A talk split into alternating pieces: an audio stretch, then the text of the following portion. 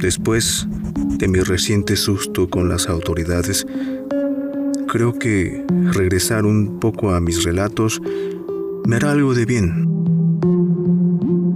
Aún tengo tantas cosas que contarles, pero siento que no tengo mucho tiempo para eso. He decidido no revelar muchas cosas que he descubierto para que en caso de que estas notas sean encontradas en la inmensidad de la red o donde sea, no pueda ser inculpada. Si no es que lo que ya he dicho vaya a ser suficiente. Pero puedo confesarles a ustedes, a quien ahora considero mis amigos, mis consejeros y, ¿por qué no?, mis propios psiquiatras, hay tantas cosas turbias que en los próximos días estaré contándoles. El relato de hoy será un poco diferente porque no estaré presente. Simplemente redactaré a forma de mirada en primera persona lo que uno de mis pacientes me comentó en una de nuestras sesiones. Él era un hombre adulto con un porte serio. Era evidente que era una persona exitosa y educada. Cuando entró no podía imaginar el por qué estaba ahí, eh, cosa que intento con la mayoría de mis pacientes. Para el siguiente ejercicio, te pido que te pongas en mis zapatos mientras escuchas este relato que me fue contado a mí.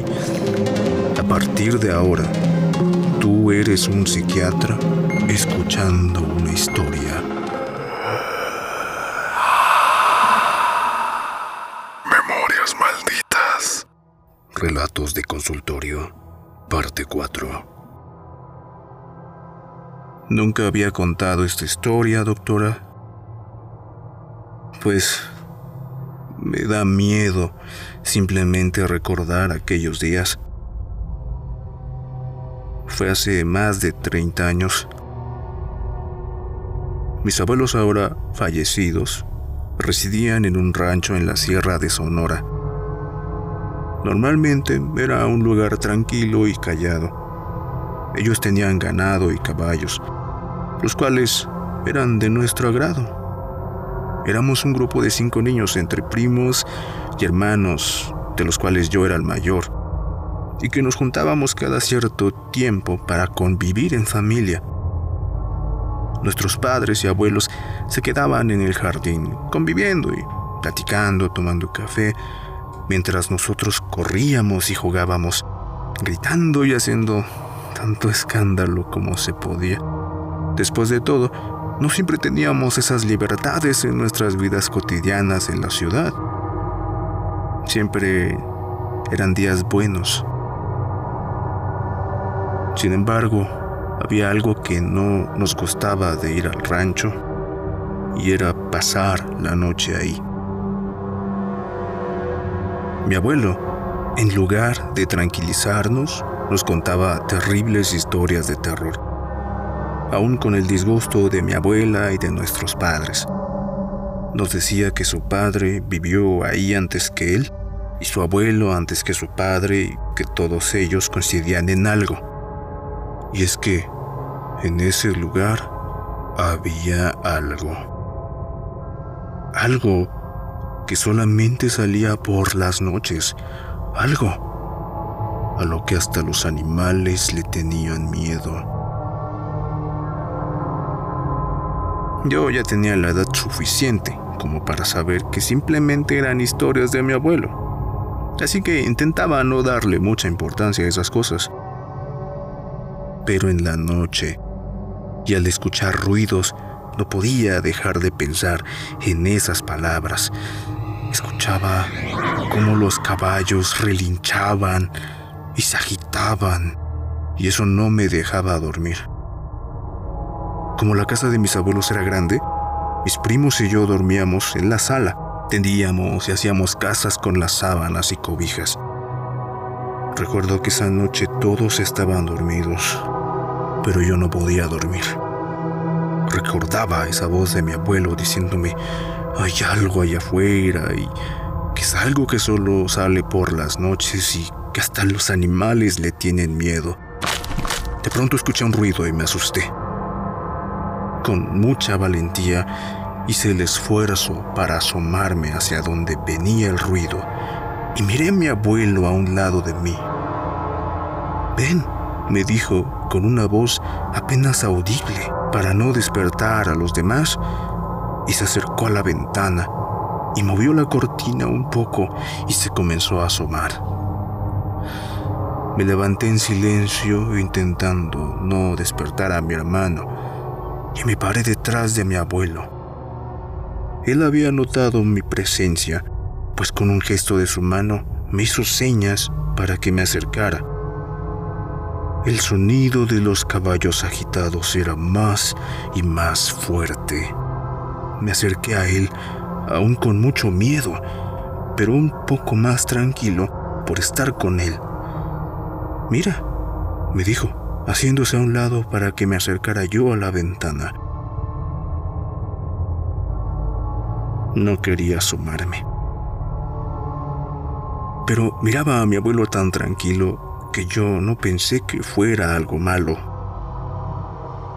Mira los caballos, me dijo, casi que con una sonrisa en su boca.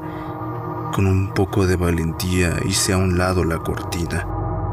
Al principio no pude ver nada, pues estaba demasiado oscuro allá afuera, aunque mis ojos estaban acostumbrados a la oscuridad por intentar dormir ahí atrás. Al fin lo miré. Logré ver el caballo que estaba haciendo tanto ruido el caballo que estaba más agitado, el que relinchó varias veces. Y había alguien montándolo. Al principio contuve el aliento, pero después comencé a respirar agitado. Y mi abuelo lo notó, así que cerró la cortina. Tranquilo, me dijo con una voz muy calmada. No te hará daño nunca entra a la casa. En los 65 años que llevo viviendo aquí, lo he visto muchas veces, así como mi padre lo miró y mi abuelo. Miré a un hombre, le dije, y mi voz se quebraba casi hasta llorar. Tenía un traje negro y estaba intentando calmar al caballo. Recordar esa imagen en mi mente me hacía temblar de miedo en ese momento.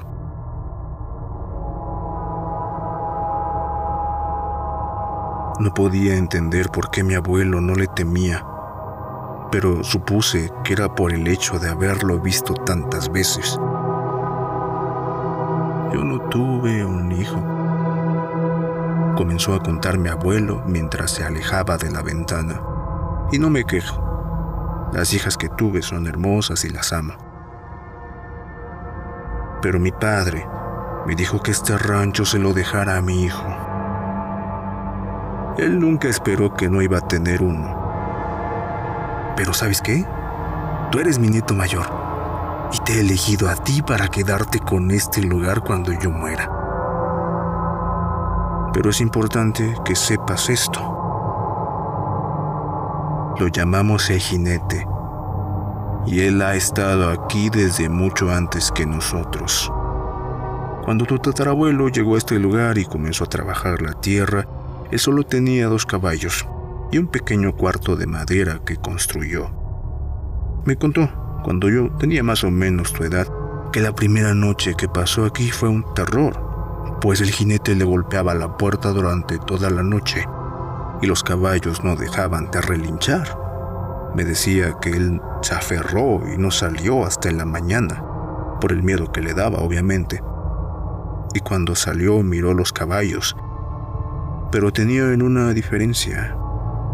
El cabello que tenían en la cabeza y en la parte de la espina había desaparecido. Cuando pasó eso, el jinete desapareció por un tiempo pero a los meses volvió y se dio cuenta de que pasaba lo mismo. ¿Lo has visto de cerca?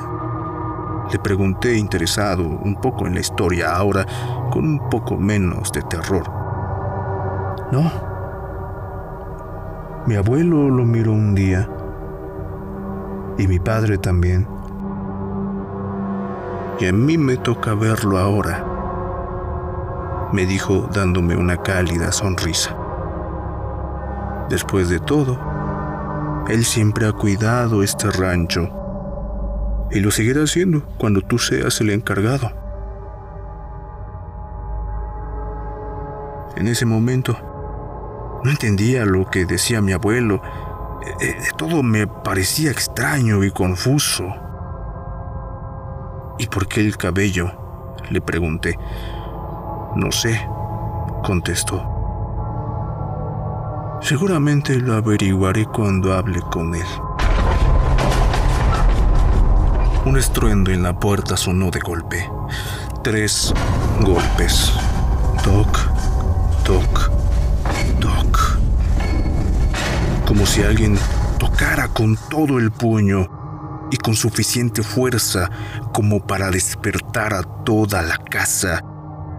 Sin embargo, nadie se movió ni un centímetro. Bueno, dijo mi abuelo, ha llegado el momento de conocerlo. Con esfuerzo se paró y se puso a un lado mío. Sé que serás un gran cuidador de este lugar. Después de todo, tienes nuestra sangre y a nuestro amigo. Vuelve a dormir. Se acercó a la puerta y yo extrañado no pude ni moverme. Estaba como paralizado. Miré que mi abuelo tomó su sombrero del perchero a un lado de la puerta. Se lo puso y volteó a mirarme una última vez. Sonrió y dio ese paso. La puerta se cerró de golpe que me hizo saltar y me di cuenta que podía moverme libremente. Me acerqué lentamente a la ventana e hice el mismo movimiento que había hecho mi abuelo. Moví un poco la cortina, solo lo suficiente para que mi ojo pudiera asomarse hacia allá afuera. Y miré a mi abuelo, y también miré al jinete, alejarse poco a poco, hasta acercarse de nuevo a los caballos. Estos empezaron a relinchar y agitarse como antes. Mi abuelo se acercó a uno de ellos y lo acarició. El caballo al instante se calmó. Pocos segundos después, miré a mi abuelo desapareciendo poco a poco en la distancia. Junto a él, este hombre misterioso con su traje negro y su sombrero. Me recosté nuevamente, pues tenía la impresión de que todo lo que acababa de suceder había sido solamente un sueño extraño. Y con esa sensación me quedé dormido. Sin embargo, desperté temprano, pues había un gran alboroto en la casa. Mis padres corrían y se escuchaban llantos. Al instante recordé aquel extraño sueño y supe que algo estaba pasando. Realmente mi abuelo se había ido con el jinete. Al despertar, mi abuela notó que él se encontraba muerto en su cama. Al parecer, había muerto mientras estaba dormido por la noche. Todos estaban tristes, como era de esperarse, pero yo me sentía extraño y mientras todos estaban reunidos en un cuarto, yo salí un momento me acerqué a los caballos y comencé a revisarlos uno a uno, esperando una confirmación de que si lo que había visto la noche anterior era real. Había terminado de revisar todos los caballos excepto uno, y al acercarme a él, noté que mi abuela estaba junto a él. Lo acariciaba y lloraba. Abuela, le dije antes de que ella notara mi presencia. El abuelo se fue con el jinete anoche. Ella me miró y yo noté que al caballo le faltaba su cabello. Era negro, quizá era por eso que el jinete lo había elegido. Lo sé, hijo, me dijo ella con sus lágrimas en sus ojos. Este lugar es tuyo ahora. Han pasado 30 años desde que mi abuelo se despidió de mí y 20 desde que tomé su lugar en este lugar como cuidador. bueno, compartiendo ese crédito con nuestro amigo misterioso. Sé que un día él vendrá y tocará la puerta como ese día y lo conoceré al igual que lo hizo con mi abuelo y su padre y el padre de su padre. Pero hasta ese día compartimos el rancho. El jinete vuelve de vez en cuando y aún no sabemos para qué quiere el cabello y por qué se llevó a mi abuelo. Pero sí sabemos que es real. Y que aquí, en la tierra de Sonora, pasan cosas que mucha gente piensa que son simplemente fantasías. Yo tengo a un jinete negro que toca mi puerta por las noches. Pero tú, ¿qué es lo que irá por ti ese día que me toque a mí conocerlo? Esta es una de las historias más interesantes que me ha tocado escuchar en mi consulta. Pero dime tú, ¿qué te parece? Gracias por leerme, doctora FEB.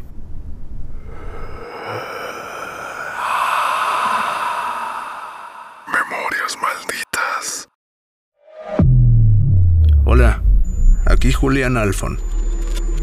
Te agradecería si dejas un like y un comentario y me dijeras si te gustó esta entrega, ya que gracias a eso me apoyas para que más gente conozca mi contenido. Espero que te haya gustado esta historia y sobre todo te haya asustado. Antes de que te vayas también quiero pedirte que me sigas en mi Instagram del canal por si no quieres perderte publicaciones como estas o cuando suba un nuevo video o alguna actualización. Estoy dejando los links en la descripción y de hecho es un link que va directo a todas mis redes sociales, ahí puedes ver eh, en cuál me puedes seguir, está Instagram, también estoy en Spotify, mi canal de doblajes y el Facebook del canal también. Muchas gracias por ver este video, por darle un me gusta, por tu comentario y todo lo demás que dicen todos los youtubers, ¿no? Un saludo muy fraterno y nos vemos en el próximo episodio de esto que se llama Memorias Malditas. Hasta luego, mentes malditas.